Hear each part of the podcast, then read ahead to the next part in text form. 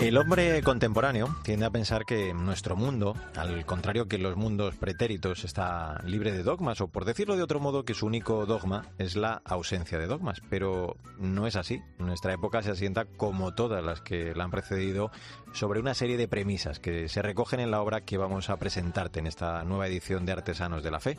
Filosofía de Bar para un mundo posmoderno, editado por Biblioteca Homo Legends, un ensayo original dividido en dos mitades que además hay que dar la vuelta y empezar por el otro lado para empezar con cada una de ellas, saliendo de la caverna y la búsqueda del grial donde se analiza, donde se pone en tela de juicio los pilares, diríamos, del sistema, esos principios aceptados por la mayoría sin examen o sin un cuestionamiento previo, esos principios que asumimos muchas veces sin siquiera darnos cuenta, pues la multiplicidad de verdades, la omnipotencia del método científico o la tolerancia. Los autores Rafael Pou. Es legionario de Cristo, fue ordenado sacerdote en octubre, actualmente desarrolla su ministerio en la Universidad Francisco de Vitoria. Eh, hola Rafael, gracias por atendernos. ¿eh? Muy buenas Mario, muchas gracias por la invitación y un saludo a todos los que nos escuchan. Bueno, este filosofía de bar eh, para un mundo posmoderno, el título es muy gráfico porque es verdad que en la barra del bar, ahora en las mesas, ¿no? en la pandemia y en grupos reducidos, pues yo creo que salen esas conversaciones muchas veces con estos temas, ¿no? los denominados, como tú dices, grandes mandamientos del, del presente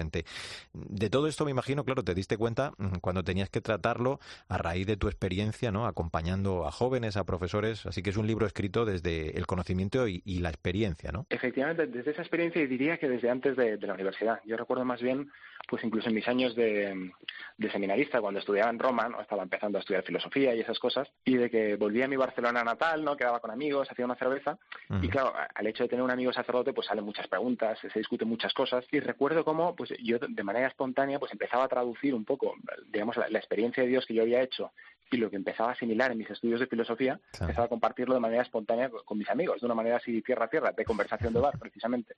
Y, fue un poco así como surgió la idea de decir, pues, toda esta riqueza que yo estoy descubriendo, ¿no? que los estudios de filosofía te permiten ver cómo como pues el encuentro con Jesucristo no es solo una experiencia emotiva y irracional, como un enamoramiento, sino que, que, tiene además una dimensión que, que se puede entender y que ilumina tu vida y que explica tu, pues tu, tu corazón y tu existencia y el mundo que nos rodea, pues eh, el tratar de hacer accesible eso, que muchas veces solo lo está en un lenguaje técnico, ¿no? Para quien hace los estudios de filosofía, pues para para el nivel de, estar por casa, de zapatillas, de, cerveza en la barra del bar.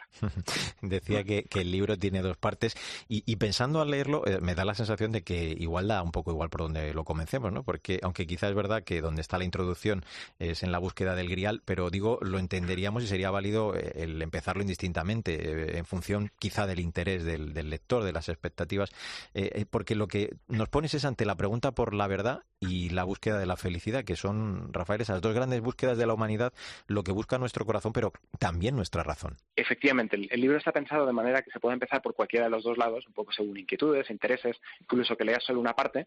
Quizá probablemente eh, se, iluminaría, sería más comprensible aún si se empieza por la parte de, saliendo de la caverna, porque eh, esa es la parte, digamos, que explora la parte de la verdad, la búsqueda de la verdad. ¿no? Y la búsqueda del Grial se refiere un poco a la, a la, a la búsqueda de la felicidad. En la de la caverna es donde exploro, pues como apuntabas un poco al inicio, tratar de hacer la radiografía de, los mandamientos del hombre posmoderno, de esos, esas ideas que, no nos damos cuenta pero que asimilamos como el, como el agua en el que nos movemos y que puede estar limitando nuestra visión de la realidad.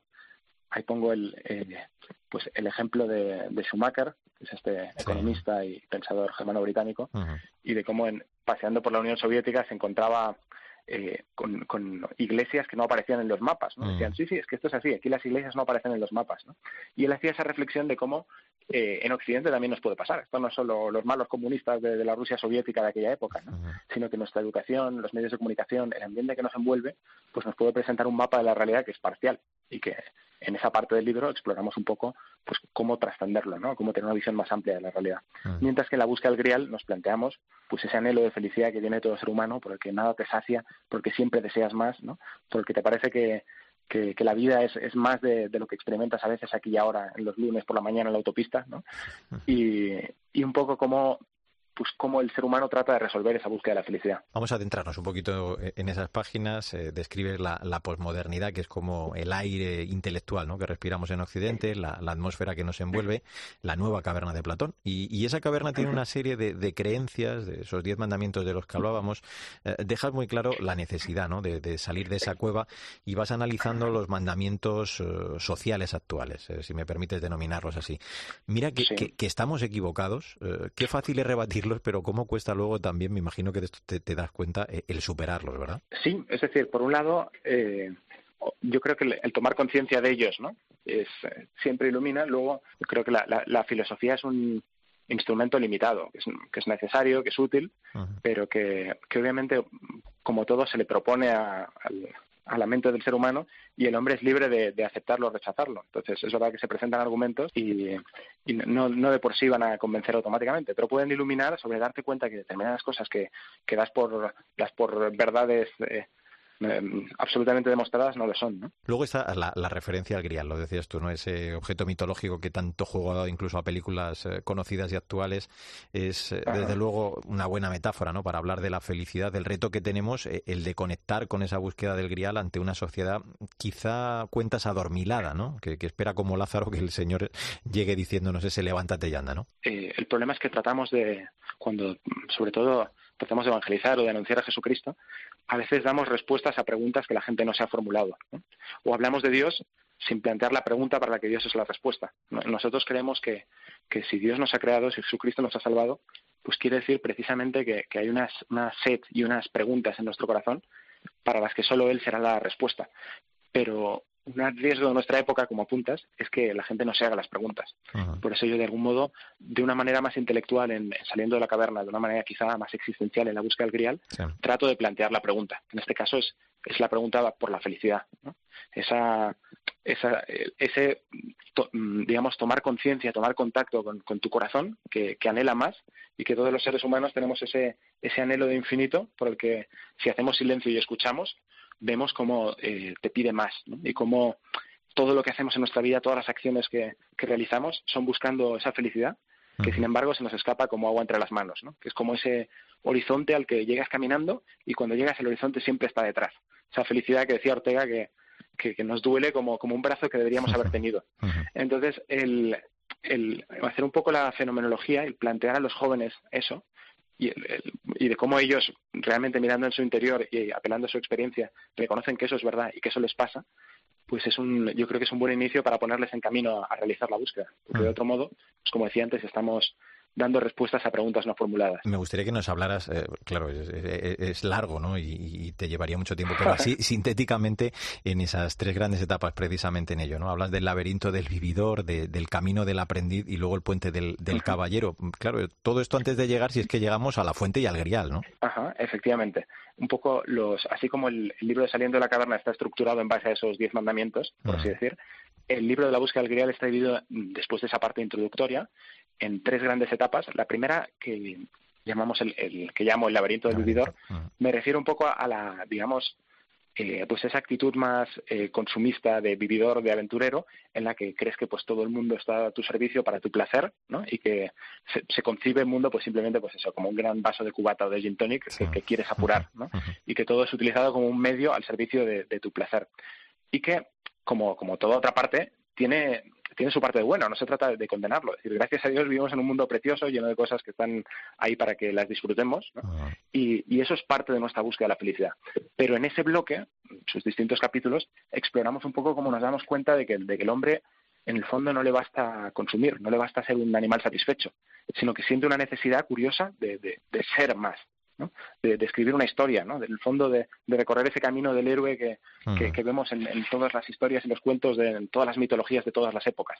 Y ahí entramos en lo que llamamos el camino del aprendiz, que es que el hombre no le basta consumir todo lo que encuentra, sino que siente esa necesidad de, autorrealizarse, de, crecer, de, ser alguien, Y, de cómo, pues, ponemos ahí el ejemplo, pues, del, pues ese del empresario exitoso, del cantante, el futbolista, ¿no? un poco de, cómo el, ser humano busca trascenderse y crecer en, quién soy yo, en construir tu personalidad. Y exploramos un poco esas, esas motivaciones del aprendiz que pueden ser pues esa búsqueda de la excelencia, que en el fondo muchas veces está motivada por, pues por un deseo de, tener más poder, pero en el fondo también un deseo de, ser amado, de ser aplaudido. Muchas veces somos esos niños buscando, eh, buscando la aprobación y buscando un aplauso que justifique nuestra existencia. Ah.